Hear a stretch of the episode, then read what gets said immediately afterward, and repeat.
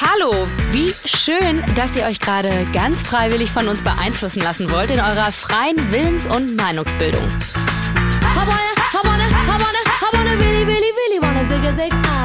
Und ich mache das hier nämlich ganz transparent mit euch, dass ich euch von was überzeugen, euch also influenzen will. Im Gegensatz zu denen, die eigentlich so heißen. Was für mich gilt, muss nicht für dich gelten. You do you and I'll do me, würde ich mal sagen. No front an der Stelle. Jeder macht, wie er will. Ich will euch ganz offen influenzen, nämlich mit einer steilen These und zwar der, dass diese Pseudotoleranz You do you and I do me, dass die ganz schön verantwortungslos ist. Wir in der Redaktion haben da nämlich so eine Beobachtung gemacht. Wer reflektiert und tolerant sein will, der lässt in so einer Art vorauseilendem Gehorsam alle Lebensentwürfe so ganz individualistisch für sich stehen. Vor allem seine eigenen. Wir haben sogar einen Namen dafür, das YDY-AIDM-Syndrom. You do you and I do me. Zu Deutsch, du machst dein Ding, ich mach mein Ding. Und du darfst mir dabei zusehen, aber bitte keine Fragen, keine Diskussionen, nichts, was mich irgendwie dabei stressen könnte, wie ich mein Ding mache. Ist doch am besten so. Alle machen ihr Ding und ab und zu treffen wir uns und sagen, wow, ich find's toll, wie du so dein Ding machst. Oh, danke, ich find's bei dir auch toll. Und sonst lassen wir uns einfach in Ruhe. Traumhaft. Ja, wenn das so laufen würde, dann gäbe es doch gar keine Influencerinnen und Influencer. Oder jedenfalls keine mit 100.000 plus Followern. Da steckt doch schon im Namen der Anspruch zu beeinflussen. Entscheidungen, Haltungen, Gewohnheiten. Und dieses lauwarme You do you and I do me, das ist doch bloß eine Ausrede dafür, sich nicht kümmern zu müssen. 100.000 FollowerInnen, aber keine Verantwortung?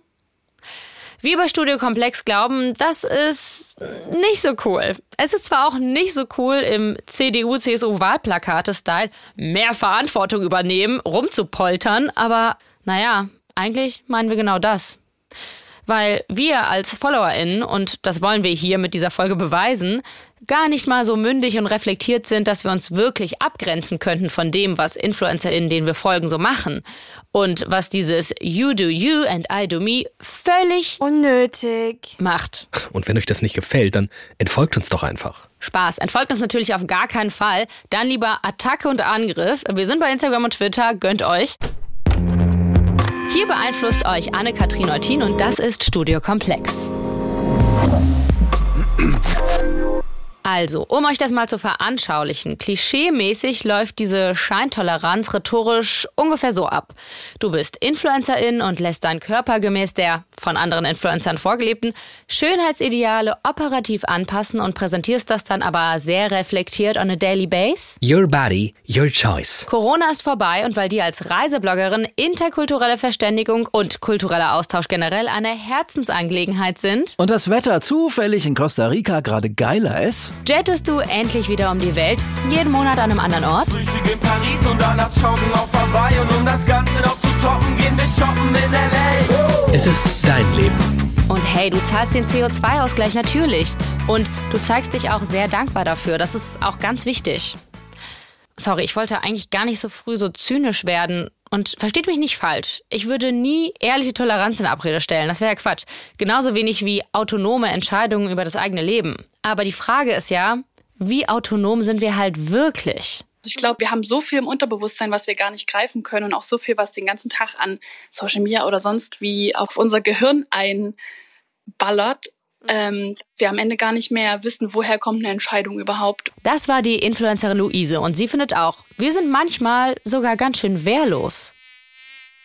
Freunde, so wie ich mit dieser nervigen Fruchtfliege, die ganz subtil schon die ganze Zeit um mich herumschwirrt. Und ich glaube, also jetzt abgesehen auf meinen Moderationssnack-Apfel hier und ich krieg sie nicht zu fassen. Miststück. Uh, habe ich da, hab ich da gerade was gehört? Hm. Naja, ich mache erst mal weiter. Also, ich habe ja zu weniger Wegducken und mehr Verantwortungsbewusstsein als influenzende Person aufgerufen. Die Prämisse ist ja die Behauptung, dass ein freier Wille eher ein Wunschgedanke ist. Oh Mann, so rede Leute, die einfach ein bisschen willensschwach sind. Wenn ich im Netz unterwegs bin, dann entscheide ich selber und sonst keiner, was ich an mich ranlasse. Und wenn mich jemand irgendwie manipulieren will, dann sage ich, nein, danke, lass mal stecken. It's as simple as that. Ich habe was habe ich denn heute für eine innere Stimme? Was ist denn los mit mir? Und vor allen Dingen ist das halt völliger Quatsch. Wir sind ja soziale Wesen und ich würde mal sagen, dadurch extrem beeinflussbar. Und ich glaube auch nicht, dass wir uns dessen immer bewusst sind und somit wirklich immer einen freien Willen haben. Oder? Fragen wir mal. Caro, ich komme aus Köln. Ich bin Anfang 40, also ich bin eigentlich schon zu alt, äh, um mich von Werbung beeinflussen zu lassen. Und ähm, ich mache sehr gerne und sehr viel Sport und probiere ganz gerne ganz viele neue Sachen aus. Und ansonsten bin ich Journalistin, was mich eigentlich zu einem Menschen macht, der viele Dinge hinterfragt. Und das in mancherlei Hinsicht nicht tut, lese ich daraus. äh, doch, doch, tue ich, tue ich tatsächlich. Ich tue es nur meistens zu spät. Erst wenn ich den Kram gekauft habe. Ja, du hast es gerade schon angesprochen. Vielleicht fangen wir mal von vorne an. Ähm, welchen Einfluss haben Influencer auf dich? Weil per Definition ist das ja eigentlich auch deren Job, ne? Influencing. Das ist deren Job und was mich angeht, machen sie den auf jeden Fall ziemlich gut, weil ich Schubladen voll mit Kram zu Hause habe, wo ich mich äh, tatsächlich frage, warum in Gottes Namen brauchte ich unbedingt eine Massagepistole oder eine, ähm, eine Schwimmboje oder ähm, wobei die Schwimmboje tatsächlich ein ganz sinnvolles Ding ist, aber ob es jetzt diese knallpinke hätte sein müssen von dieser Firma, weiß ich auch nicht. Auch meine diversen Triathlon-T-Shirts hätte ich vielleicht nicht unbedingt gebraucht und auch nicht die Badekappe, auf der irgendwas von Early Bird Swimmers draufsteht, wobei ich überhaupt gar nicht mehr schwimmen gehe. Naja, so, das äh, ein kleiner grober Überblick. Ja, erzähl mal, Caro, wie konnte es denn dann so weit kommen? War da noch der freie Wille im Spiel? Wie viel freier Wille ist dabei? Ich finde das super schwierig zu beantworten, weil eigentlich müsste man ja meinen, dass man, wenn man erwachsen ist, einen freien Willen hat. Aber ich glaube, dass wir schon, oder dass ich zumindest schon in mir drin so gewisse Trigger habe und wenn man die anspricht und mir Dinge gut verkauft, dass ich dann auch schnell drauf reinfalle. Ne? Also ich bin zum Beispiel jemand, dem gesunde Ernährung nicht immer so super leicht fällt, was natürlich in Verbindung mit Sport ja ein bisschen blöd manchmal ist. Und das heißt, ich bin zum Beispiel ein dankbares Opfer für Ernährungsergänzungs Nahrungsmittel und hatte mir da so ein grünes Pulver gekauft, an, in dem angeblich alle tollen Nährstoffe drin sind, weil ich das sowohl in mehreren Podcasts als Werbung gehört hatte, auch bei mehreren Sportinfluencern gesehen hatte und dann gedacht habe, na, wenn die alle dafür Werbung machen und das sind auch wirklich alles richtig gute Sportler, die ich auch sehr, ja, denen ich natürlich folge, weil ich irgendwie ihre Leistung bewundere und ähm, ja, habe mich da dann so ein bisschen blenden lassen und habe dann eben, weil ich halt jemand bin, der dann doch gerne Dinge hinterfragt, mal ein bisschen zu diesem Pulver recherchiert und das ist halt einfach sein Geld absolut nicht wert und ich esse jetzt wieder Brokkoli. Der wird zwar nicht so intensiv beworben, äh, ist aber besser. Ja, wow, total. Wo bleibt eigentlich der Lobbyismus für Brokkoli?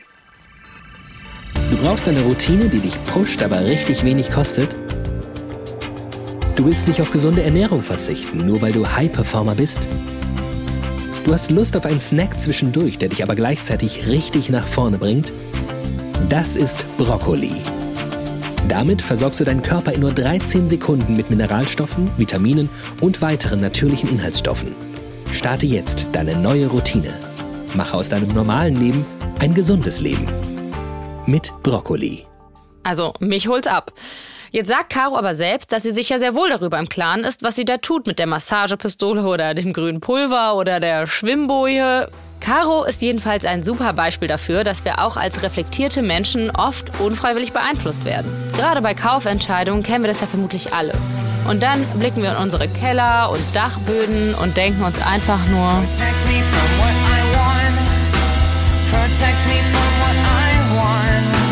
Protect me from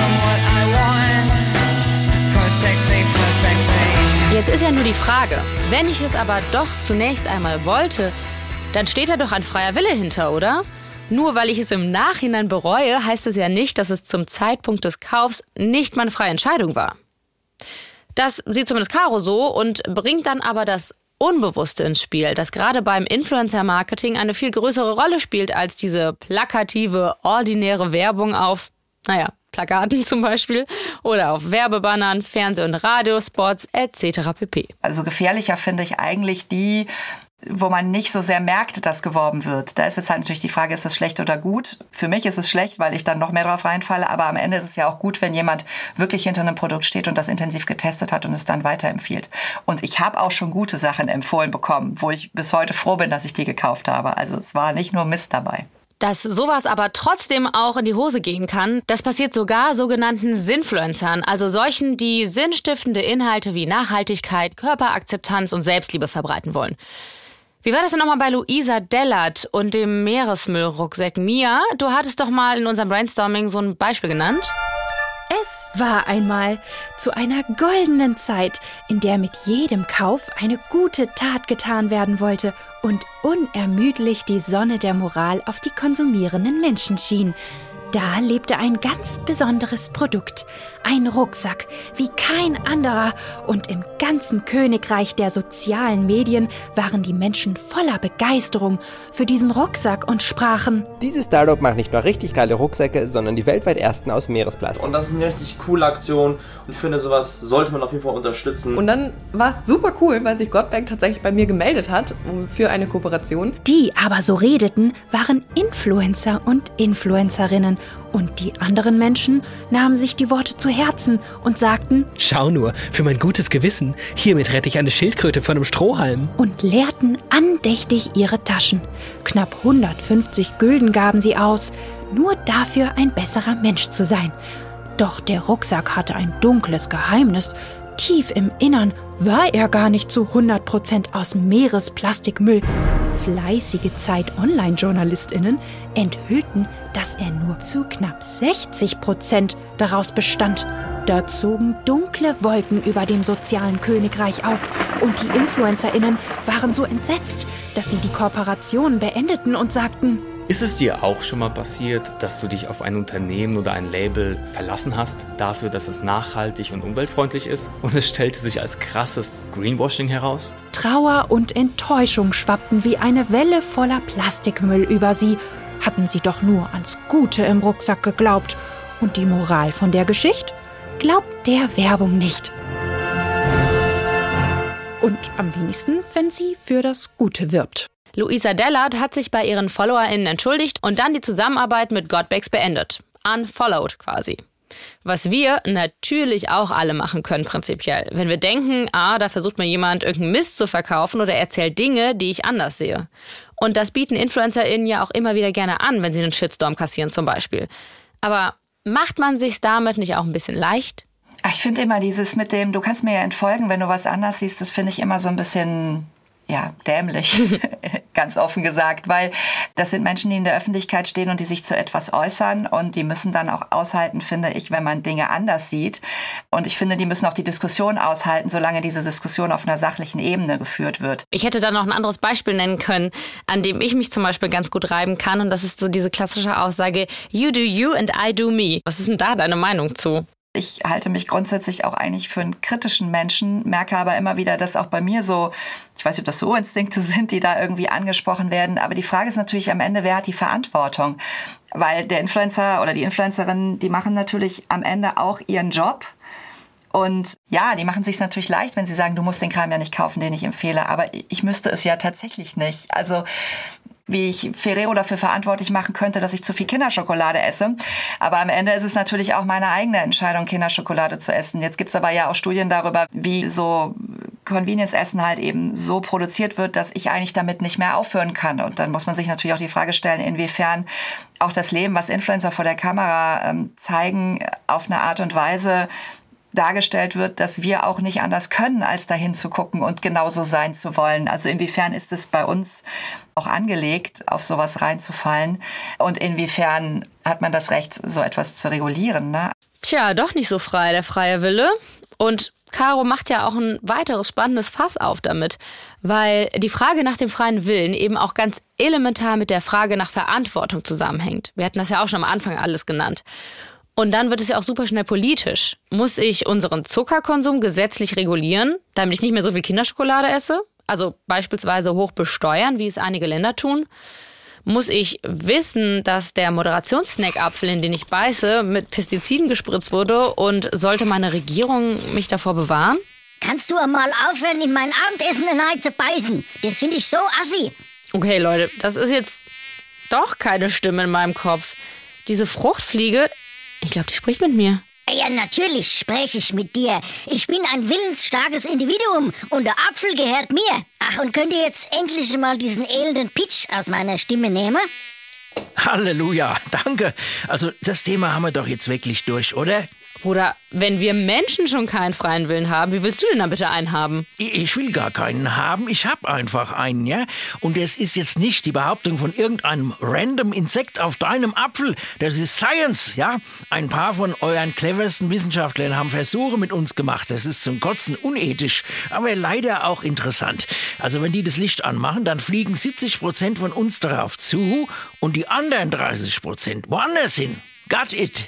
Wenn das Licht angeht, dann müssen wir nicht automatisch instinkt brainwashed alle zum Licht fliegen. Einige von uns sagen, hey, ich fliege lieber woanders hin. Zum Beispiel dahin, wo kein Killer mit der Fliegenklatsche direkt neben der Lampe steht, gell? Ha. Ja, ja, freier Wille als klarer Evolutionsvorteil. Und, by the way, solche Versuche laufen auch mit anderen Tieren genauso ab. Schon einmal was vom Harvard-Gesetz des tierischen Verhaltens gehört. Ja, nett, gell? Es lautet, unter exakt kontrollierten Versuchsbedingungen macht ein Tier genau das, was es will. Was es will. Alles klar? Das klingt so überzeugend, dass ich es auf der Stelle nicht glaube. Was sagen denn Neurowissenschaftler wie Henning Beck zu diesem Experiment? Ich sag's mal so, also ich bin immer sehr skeptisch, wenn man jetzt so von einzelnen Experimenten auf so etwas schließt wie den freien Willen. Ja, also das ist der freie Wille ist in diesem Sinne auch ein wichtiges gesellschaftliches Konstrukt. Wenn ich das jetzt von dem rein neurowissenschaftlich beurteile, muss ich sagen, okay, was habe ich vor mir? Ich habe ein, ein, ein Nervensystem vor mir, das funktioniert nach Prinzipien, die wir im Moment wahrscheinlich noch gar nicht genau kennen. Aber es wird ja vollständig von Naturgesetzen bestimmt. So, und diese Idee unterschätzt massiv die Art und Weise, wie komplexe Systeme funktionieren. Also ein Beispiel. Ähm, in einer Woche wird es ein Wetter geben. Ich bin ziemlich sicher, dass es in einer Woche ein Wetter gibt. Ich habe noch nie einen Tag ohne Wetter gesehen. Die Sache ist nur, selbst wenn ich jetzt von jedem einzelnen Molekül in der Atmosphäre und von allen Dingen der Welt den Zustand jetzt kennen würde, was auch in dieser Form nicht möglich ist, aber selbst wenn ich es könnte, dann könnte ich noch nicht vorhersagen, wie das Wetter in einer Woche ist, weil die Art und Weise, wie alles zusammenspielt in einem komplexen System, das kann ich eben nicht vorher berechnen. Aber es ist trotzdem in dieser Form voll, vollständig von Naturgesetzen bestimmt. So, nimm das Fruchtfliege. Dieser Versuch mit euch sagt nämlich so rein gar nichts über deinen freien Willen aus. Also der Versuch muss darüber gar nichts sagen. Das übernehme ich freiwillig. Das ist krass. Eine Fruchtfliege mit Sinn für Wortspielen. Okay, dann fass mir doch noch mal kurz zusammen, was die Neurowissenschaft jetzt genau aussagt hinsichtlich des freien Willens. Es gibt Versuche, wo ihr bewusst die Hand heben sollt. Und dann wurde gemessen. Und da gab's schon motorische Aktivität im Gehirn, bevor euch bewusst war, dass ihr gleich die Hand heben werdet. Tja, so als wird erstmal unbewusst im Hirn entschieden, bewegen, bewegen. Und dann kommt der bewusste Wille ein bisschen late to the party und sagt, genau das will ich auch. Okay, sehr smart, aber das würde ja wirklich heißen, wir handeln nicht frei, wenn da was vorgeschaltet ist quasi. Naja, was da vorgeschaltet ist, das ist ja nicht irgendwas Fremdes, was dich manipuliert.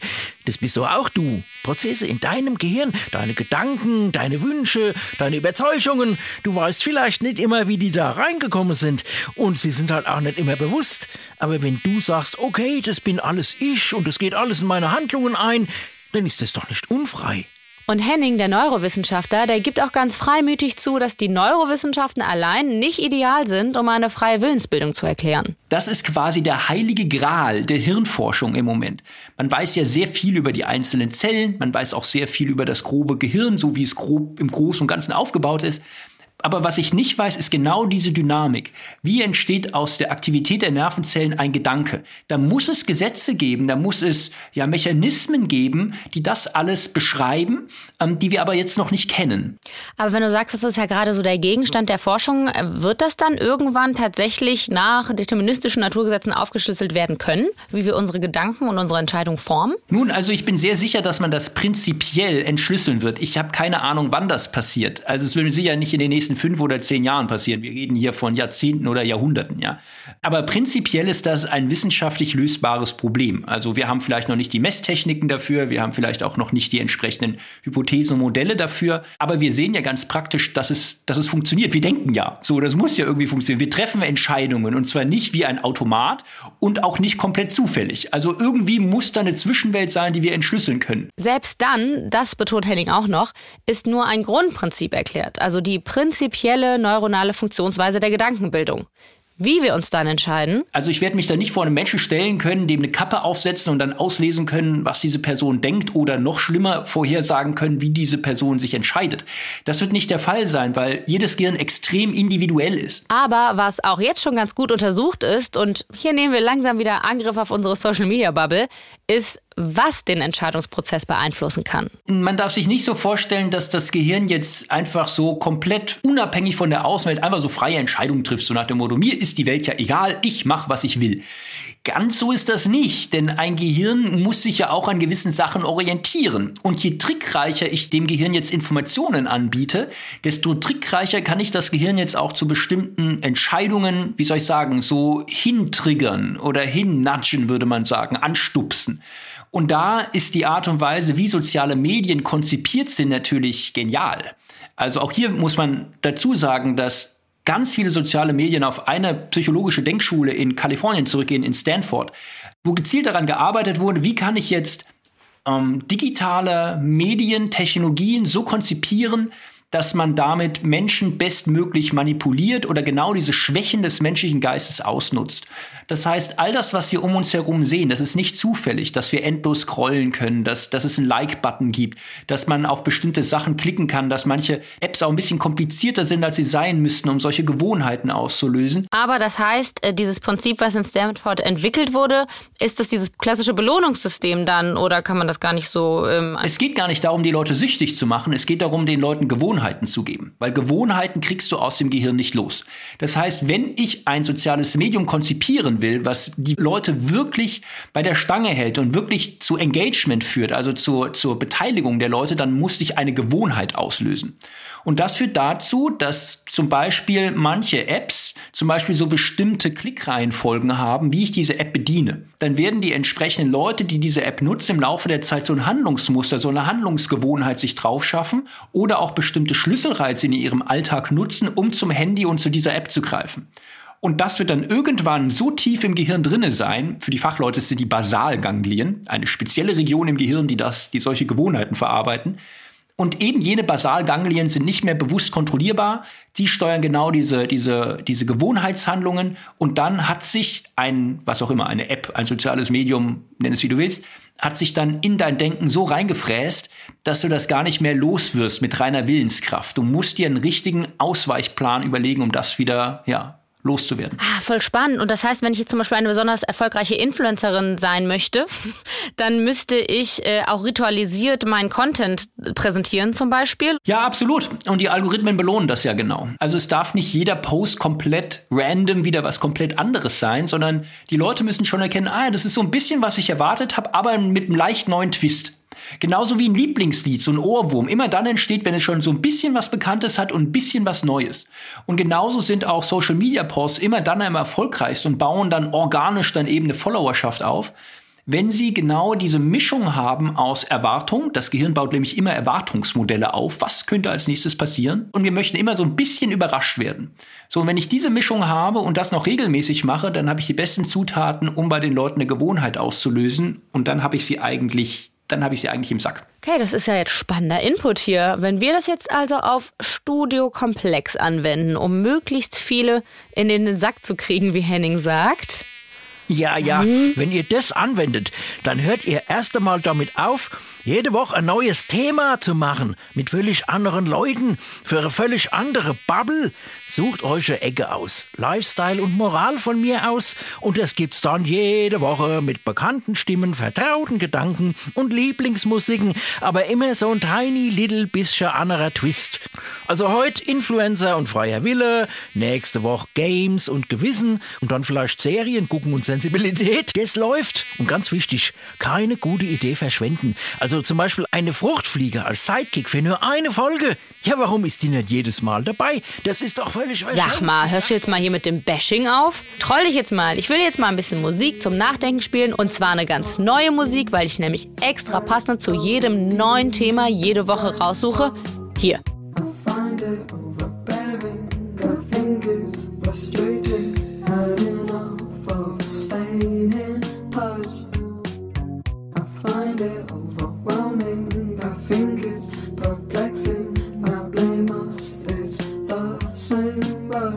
Aber jetzt, wo ich ja diese Denkpause habe, vielleicht muss ich das auch echt mal überdenken.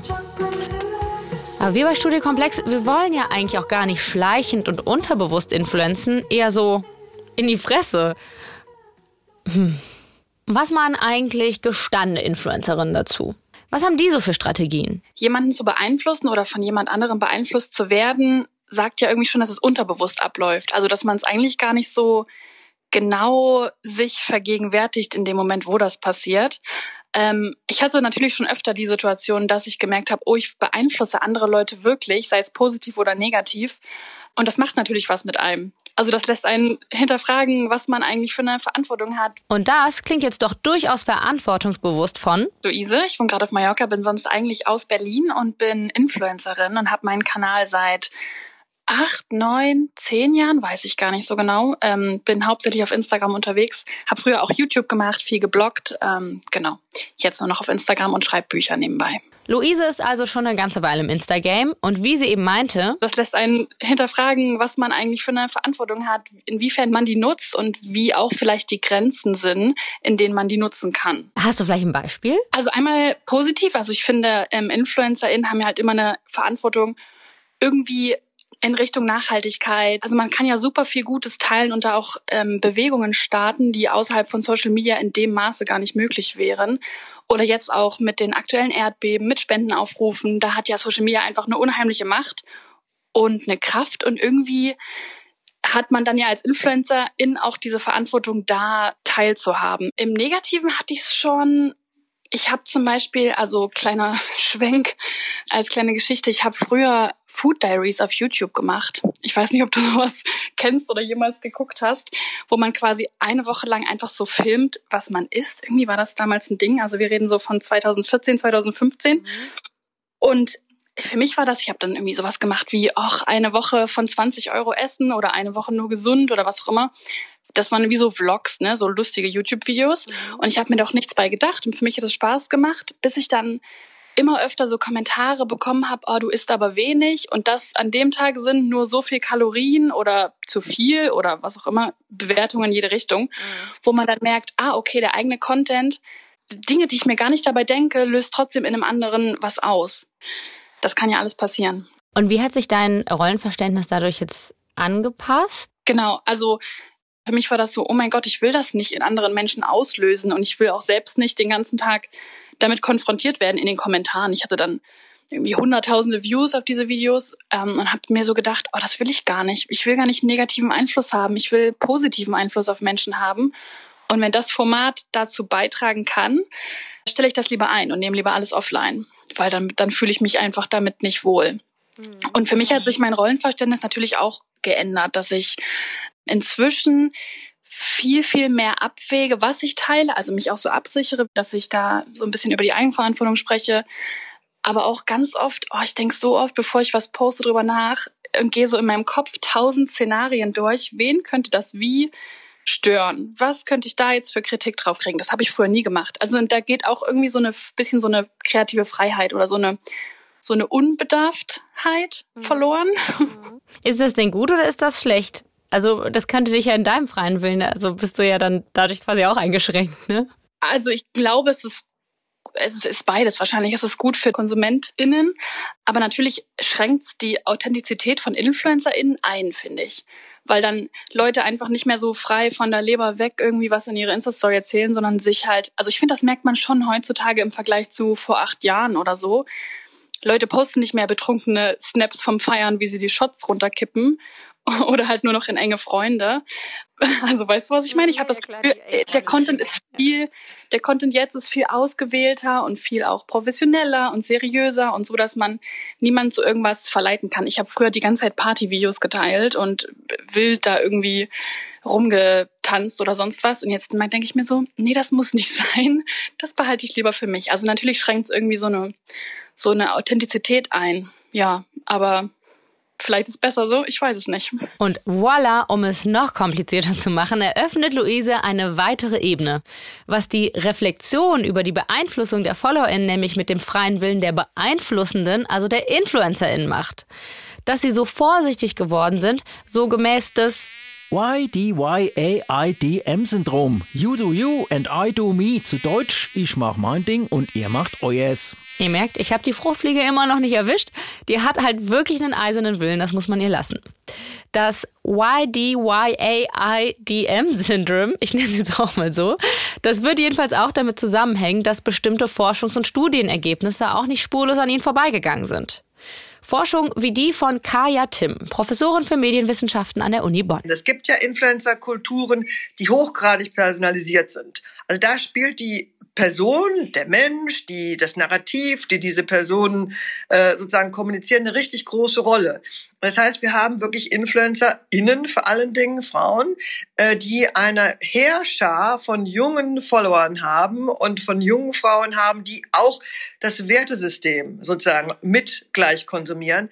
Und das sind Dinge, von denen wissen wir inzwischen deutlich mehr, dass sie sehr problematisch sein können.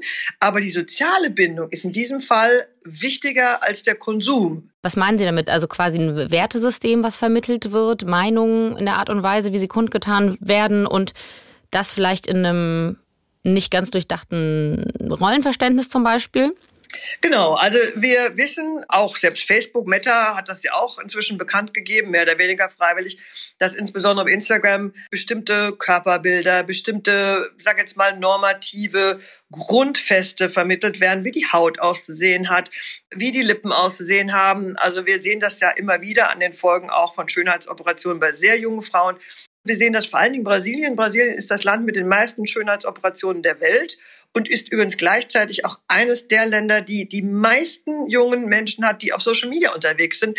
Also gibt es einen Zusammenhang auf jeden Fall. Der ist auch belegt den gibt es in Deutschland sicherlich auch nicht ganz so ausgeprägt. Und da sprechen wir ja immerhin von Zielpersonen, die gerne Digital Natives genannt werden. Ich kämpfe schon lange einen Kampf gegen diesen Begriff. Noch habe ich ihn nicht gewonnen. Oh, okay. Digital Natives, von denen man also meint, das Internet, das ist doch ihr natürliches Habitat. Das durchschauen die tutto completo. Im Gegensatz zu diesen ollen Cringe-Boomern haben die das doch dreimal bis zum Endgegner durchgespielt. Du betrittst den letzten Dungeon. Vorsicht! Hier warten Manfred und Gabi. Sie attackieren dich gnadenlos mit einem 56K-Modem und einem CompuServe-Account. Besiege sie und du bist Master of the Internet. Aber das ist leider Quatsch. Wir haben ja auch immer früher von Medienkompetenz geredet. Das ist ein bisschen verstaubter Begriff. Es geht ja vielmehr heute um Souveränität. Und Souveränität bedeutet auch, meinen freien Willen auf eine gewisse Art und Weise realisieren zu können. Das ist Souveränität. Und digitale Souveränität bedeutet, ich kann verstehen, was da in diesem Internet funktioniert. Ich kann mir das raussuchen, was gut für mich ist. Und genau das können aber viele junge Leute nicht, wenn ich das mal so sagen darf.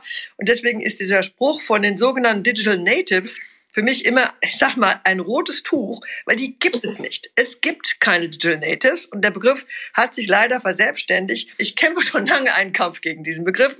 Noch habe ich ihn nicht gewonnen. Geil, ich stelle mir direkt so vor, wie Kaya Tim in dieser antiken Stierkampfarena steht, so mit Schwert und Schild und Rüstung und aus allen Ecken kommen sie so rein, die Gegner. Home on the Web. Was wir von den Digital Natives lernen können. Geboren und aufgewachsen online, die Generation Z. LinkedIn und Gen Z. Digital Natives auf dem Vormarsch. Okay, sorry, meine Fantasie ging kurz mit mir durch. Kaya Tim ist nämlich eigentlich gar nicht aggressiv, sondern durchaus verständnisvoll. Aber das heißt nicht auf der anderen Seite, dass wir nicht diese Debatte unbedingt führen müssen. Und die kommt halt leider doch sehr langsam voran, weil es immer noch viele Menschen gibt, die glauben, das mit dem Internet ist doch gar nicht so schlimm. Das Internet ist eine Lebenswelt. Das ist nicht einfach nur so, wir leben da drin. Ja, wir kaufen, wir lieben, wir verlieben, entlieben, wir begegnen uns, wir machen Politik, wir machen alles, wir machen Sport mit dem Internet. Eigentlich alles, was wir tun, ist unter Umständen auch netzbezogen. Und wenn wir das verstanden haben, dann wird auch klar, Verantwortung in der digitalen Welt betrifft uns alle. Und Sie sagen, Sie haben dazu schon viel publiziert. Was, äh, dann haben Sie wahrscheinlich ja auch Ideen entworfen, was gerade diese naja, diese normative Beeinflussung, wo Sie sagen, naja, da ist auf jeden Fall auch Handlungsbedarf betrifft? Also den Handlungsbedarf sehe ich, muss ich jetzt sagen, ganz pragmatisch auf der politischen Ebene. Und das beginnt eigentlich bei der Bildungspolitik und da war ich in vielen Kommissionen auch dabei, weil wie können wir denn Kinder und Jugendliche verantwortungsvoll an diese Lebenswelt Internet heranführen, wenn unsere jungen Lehrerinnen und Lehrer dieses überhaupt nicht als Bildung anerkannt bekommen. Da wird doch immer so getan, na ja, das Internet, das lernt man halt so und auf dem Schulhof, da, ne, so, die Kids können das. Stichwort wieder Digital Native.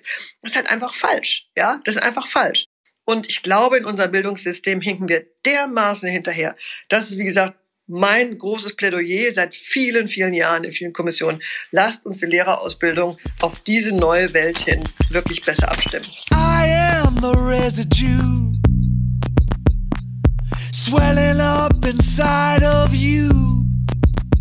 You can try and shoot me down, babe. I'm already dead. Ja, Mist, sie hat natürlich recht. Ich habe auch immer am meisten Bock, die Schuld vor allem auf die Politik zu schieben. Und wer würde widersprechen, dass Bildung halt sehr, sehr oft der Schlüssel zum Erfolg sein könnte? Aber jetzt bin ich relativ ungeduldig. Und jetzt frage ich mich darüber hinaus. Wäre es nicht auch cool, wenn wir eigenverantwortlich handeln, uns eigenverantwortlich verantwortlich fühlen für das, was wir Menschen halt so vorsetzen auf unseren Kanälen? There are people that believe in truth who are acting out a lie to you. We all succumb to an unknown fate. Did you hear what I said? Ja, und ich sage nicht einfach so wir, weil mir ist schon klar, dass wir das genauso machen, dass wir genauso dazugehören bei Studiokomplex. Und in vollem Verantwortungsbewusstsein darüber gebe ich deshalb jetzt noch einer Position in den Raum, die unsere Überzeugung mm, ein bisschen challengen wird. Mein Name ist Louise Rösker-Hardy. Ich bin Senior Researcher am Kulturwissenschaftlichen Institut in Essen. Äh, Mein Forschungsschwerpunkt zurzeit äh, ist die Beziehung zwischen den Geisteswissenschaften und den Neurowissenschaften. Insofern äh, spielen Fragen ähm, nach dem Ich, also dem Selbst, und äh, den neurowissenschaftlichen Forschungsergebnissen zum Ich, zum Selbst, zum Gedächtnis, äh, zur Frage der Kreativität eine Rolle in meiner Arbeit. Louise Rösker-Hardy versucht also nichts weniger als die Brücke zu schlagen zwischen Disziplinen, die darum streiten, wer und wie wir werden, was wir sind. Beeinflusst, beeinflussend und so weiter. Wir Theologen sehen den freien Willen als liberum arbitrium im Sinne Augustinus, im Unterschied zum bloßen Wollen voluntas, aber immer im Lichte der Frage, ob er zum Bösen, nicht wahr, oder zum Guten gebraucht werde und damit recto ordine zur Gnade Gottes führt, nicht wahr? Also in der Ethnologie ist es ja schon lange Common Sense, dass kulturelle Einflüsse durch Jahrtausende andauernde Migrationsbewegungen einen erheblichen, wenn nicht dominierenden Einfluss auf das menschliche Handeln haben. Ja, danke. Da haben Sie jetzt kompliziert verpackt, was die Soziologie schon vor Ihnen wusste. Menschen werden von Menschen beeinflusst. Immer und überall. Also, das ist aber jetzt auch irgendwie eine unzulässige Verkürzung. Ach, was Sie da reden, das ist ja schon von Thomas von Aquin im Anschluss an Origenes überzeugend widerlegt worden. Oh Leute, habt ihr im Physikunterricht gar nicht aufgepasst? Chaostheorie, schon mal gehört? Der Grenzbereich zwischen Vorhersagbarkeit und Chaos? Nee, offenbar nicht. Also kurzum, die Muster, die ihr hier erkennt, die sind nur Einbildung. Typisch Geisteswissenschaften eben. Ihr könnt überhaupt gar keine Einflüsse messen. Weder wer beeinflusst noch wer beeinflusst wird. Überlasst es mal uns. Also, das ist ja mal wieder total unfair. Klar, diese Eindeutigkeit kriegt nur ein Naturwissenschaftler hin. Ja, Gottes Werk und Chaos, das ist doch des Satans. Ich meine, das Tohu Wabohu. Da hat Gott doch Schluss gemacht. Gottes Werk und Chaos. Kann ja wohl nicht sein. Das, das ist wirklich, das fällt hinter alles zurück, was Augustinus je gesagt hat. Nein, unglaublich. Louise Rösker-Hardy definiert ganz philosophisch den freien Willen so. Der freie Wille lässt sich eigentlich durch drei Bedingungen äh, definieren. Und diese Bedingungen sind unumstritten. Also erstens, ich muss eine Wahl zwischen verschiedenen Alternativen haben. Ich muss so oder so handeln, beziehungsweise mich so oder so entscheiden können. Es kommt hinzu als zweite Bedingung, welche Wahl ich treffe, muss von mir abhängen. Und das führt dann zur dritten Bedingung, äh, dass meine Wahl keinem Zwang unterliegen darf. Wie ich handle oder entscheide, muss meiner Kontrolle unterliegen. Also diese Kontrolle darf nicht durch Zwang irgendwie ausgeschlossen sein. Diese drei Bedingungen sind unter allen philosophischen Positionen Konsens. Sie hält es da mit dem Philosophen John Locke. Der hat folgenden Vorschlag, sich der Sache besser zu nähern. Wenn man fragt, ob der Mensch in seinem Handeln frei ist oder ob er in seinem Entscheiden frei ist, soll man zuerst fragen, ob er in seinem Wollen frei sei. Die Entscheidungen, die wir treffen, treffen wir aufgrund von unseren Wünschen oder Wollen. Und es kommt also darauf an, was den Willen des Menschen bestimmt.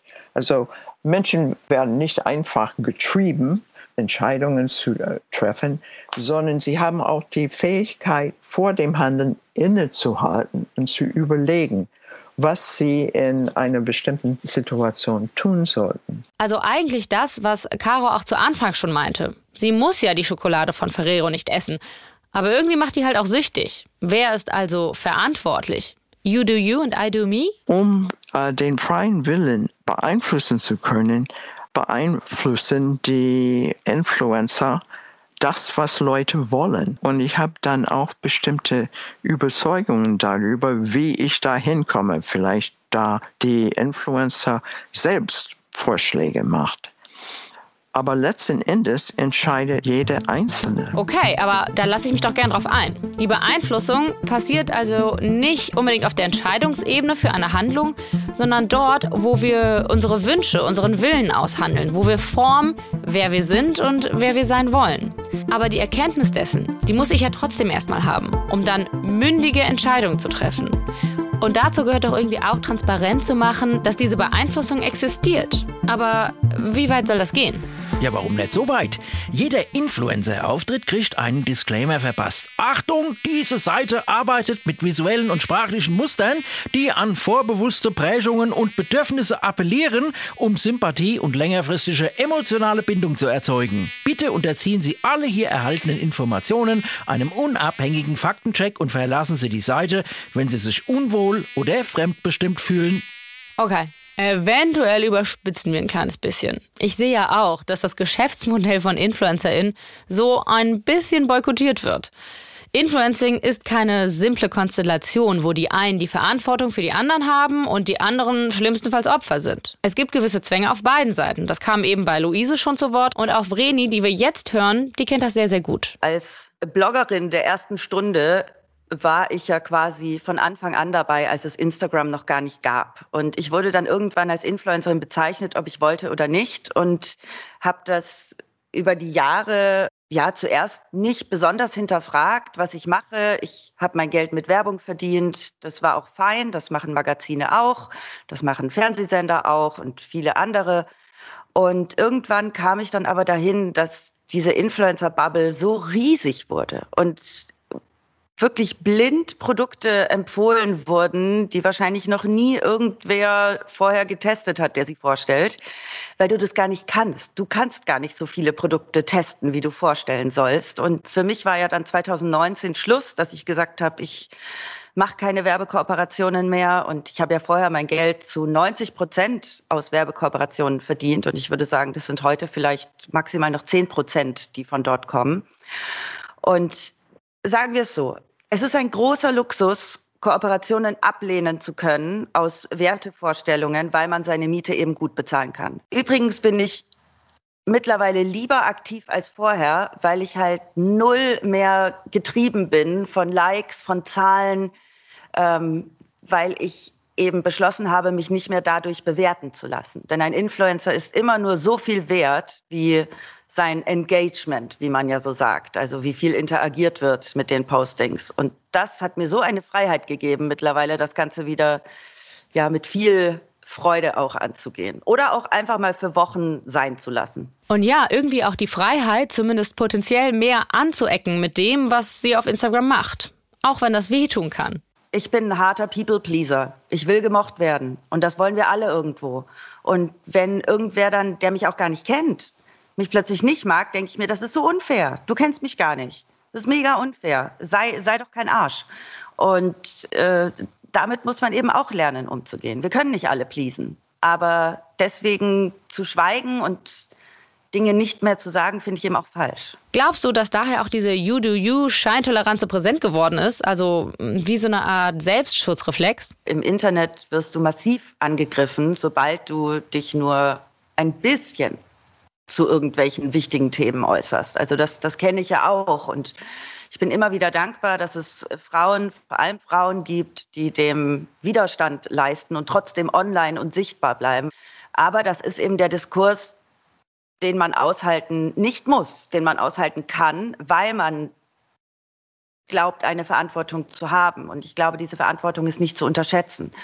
Das ist ein Riesenthema. Ich, ich habe das momentan wöchentlich, dass ich angegriffen werde äh, wegen irgendwelchen Sachen, die mich so ermüden, dann auf einmal weiterzumachen. Und ich weiß, dass viele Kolleginnen, die wichtige Dinge äh, im Internet posten und sagen, das gerade auch haben. Es herrscht gerade so eine Erschöpfung. Und ich hoffe, dass wir darüber hinwegkommen und eben nicht alle sagen, okay, ich mache jetzt nur noch meins, du machst deins, sondern dass wir bei der starken Meinung bleiben, dass wir im Diskurs bleiben, weil alles andere ist dann wieder ein, ein Mundtotmachen von Menschen und eben hauptsächlich Frauen.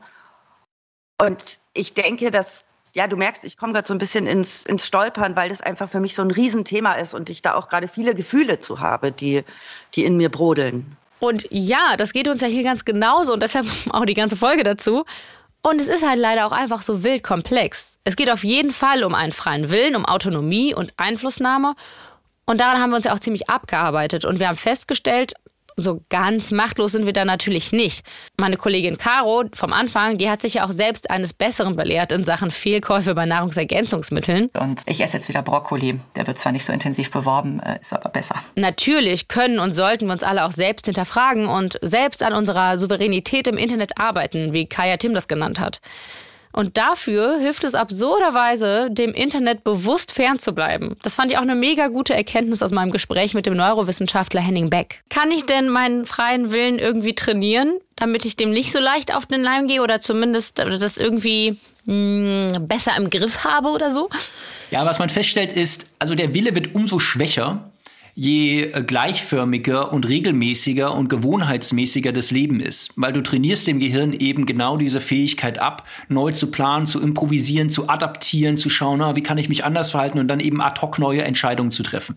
Im Grunde können wir das super gut. Also Menschen sind dann extrem gut, wenn die Datenlage schlecht sind, unübersichtliche Situationen, du musst was machen, sind die Menschen super der freie Wille wird umso schwächer, je gleichförmiger das Leben wird. Das heißt, schaff dir Hobbys an, wo du andere Leute triffst, geh unter Menschen, wo du auch im eigenen Denken vielleicht mal überrascht wirst, also mal mit Leuten zu reden. Das ist übrigens immer eine gute Strategie, um auf Ideen zu kommen, zu reisen, auch Medien tatsächlich anders zu nutzen, als man das üblicherweise tut.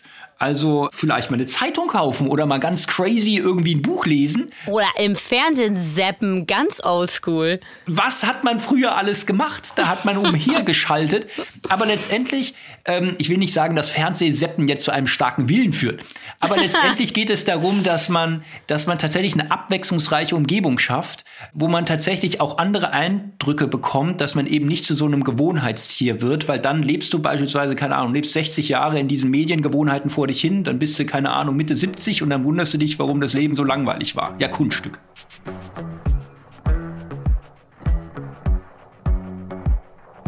Hey, oder Studiokomplex hören? Eben noch gedisst von der Fruchtfliege. Wir würden hier alles falsch machen mit unserer Machart, um Gewohnheiten zu etablieren. Falsch ist ja noch geschmeichelt. Ja, aber wir sind halt eher die, die einen freien Willen trainieren. So nämlich.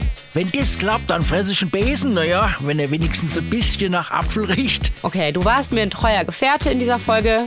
Ich überlasse dir jetzt meinen Apfel. Vielleicht auch, damit ich endlich in Ruhe meinen letzten Punkt machen kann. Hm, ja, ja, mach deinen Punkt. Ich verzichte auf ein Schlusswort. Freiwillig. Denn eins ist mindestens genauso wichtig, neben unserem freien Willen und der Einflussnahme darauf. Es geht ja mindestens genauso sehr um unsere Gesprächskultur und inwiefern die dazu einlädt, überhaupt mit kontroversen Meinungen im Internet existieren zu wollen. Auch das ist ja Teil der You-Do-You-Logik. Denn auch wenn ich nach wie vor über diese Scheintoleranz ein bisschen abrotzen könnte, weil sie ganz faktisch einfach nicht logisch ist und oftmals auch einfach ein bisschen faul und Verantwortung wegschiebend, es macht einen ja auch unfassbar angreifbar, sich tagtäglich als Privatperson vor die Kamera zu stellen. Auch wenn das hoffentlich ein freiwillig gewähltes Schicksal ist. Aber man ist da ja, zumindest vermeintlich, als Privatperson. Und man kann sich nicht so einfach hinter einer Rolle verschanzen wie als Schauspielerin oder als Journalistin oder was auch immer. Und dann dort auch noch täglich Position zu beziehen und dann vielleicht auch noch eine Position, die vielen nicht gefallen würde oder gefallen könnte, ich kann diesen Selbstschutzreflex schon ein bisschen besser verstehen mittlerweile. Aber dann hat mir Vrini was ganz, ganz Schönes erzählt. Sie hat mir nämlich erzählt, was passieren kann, wenn man genau diese Angreifbarkeit, diese Vulnerabilität transparent macht. Jetzt kommt noch mal was fürs Herz. Wir haben bei unserem Podcast Hirn und Hupen jetzt gerade einen Themenblock gehabt zum Thema Körperwahrnehmung. Und ich hadere selbst regelmäßig als Frau mit meinem Körper, wie glaube ich sehr, sehr viele Frauen, wenn nicht sogar fast alle. Ähm, und wir hatten damals beim Covershooting meine Freundin und Co-Moderatorin Miyabi und ich hatten Fotos von uns gemacht in so Shapewear aus Witz beim Umziehen. Es war super lustig. Und diese Fotos waren immer auf meinem Handy und bei diesem Themenblock Körperwahrnehmung habe ich gedacht, hey, vielleicht bist du mittlerweile so weit und kannst eins von diesen Bildern posten und eben auch mitgeben, wie du strugglest mit deinem Körper. Und ich habe das gemacht morgens und die Intention war, hey, ich will euch zeigen, wir alle strugglen. Lasst uns einfach gemeinsam strugglen und normale Körper öffentlich und sichtbar machen. Und die private Vreni, als sie es gepostet hat, lag morgens mit PMS im Bett und mir sind die Tränen runtergelaufen. Aber es war okay. Also es war so, es war halt, es ist ein, ein, Schmerz, der tief sitzt, den ich aber irgendwie teilen wollte, weil ich mittlerweile über eine eigene Schmerzgrenze hinausgehe, auch wenn es böse, böse schief gehen kann und du danach vielleicht noch mehr heulst, weil dir irgendwer sagt, du bist scheiße und, und hässlich, wobei das jetzt gar nicht mehr schlimm wäre, weil solche Kommentare nehme ich selten noch ernst, sondern weil, ja, weil das ganz, ganz tief persönliche Dinge sind, die du teilst. Und das ist für mich nicht leicht, weil ich das nicht oft tue. Also mich so ganz verletzlich zeigen. Und das war ein großer Schritt und ich äh, wurde mit Liebe zugebombt, was mir wieder gezeigt hat, wie wichtig es ist, solche Themen in die Öffentlichkeit zu bringen. Vielleicht auch über die eigene Komfortgrenze hinaus. Hat es dir dann auch privat geholfen? Es hat mir total geholfen. Es hat mir so krass geholfen, meinen Körper jetzt öffentlich in diesem Account zu haben und zu sehen und zu sagen, es ist ein ganz normaler Körper. Ist voll okay. Lass das Bild, lösch nicht. Ich habe jeden Tag noch so die Intention, soll ich es wieder löschen? Soll ich das Bild wieder löschen? Und äh, jeden Tag denke ich mir, nee, lass, lass es noch einen Tag. Lass es noch einen Tag. Und mal sehen, vielleicht gucke ich es irgendwann an und sage, cool, perfekt. Muss ich jetzt nicht je, jede Woche machen, aber es war ein Riesenschritt für mich und hilft mir hoffentlich im Weg mit, mit mir selbst weiter, in der Arbeit an mir selbst, die natürlich oft schmerzhaft ist. Ähm, aber nur so, glaube ich, lernen wir durch, durch Schmerz, den wir aushalten und mit dem wir lernen, umzugehen. Danke, Vreni. Wenn das mal nicht ein schönes Schlusswort war, weiß ich auch nicht. Das war Folge 45 von Studio Komplex.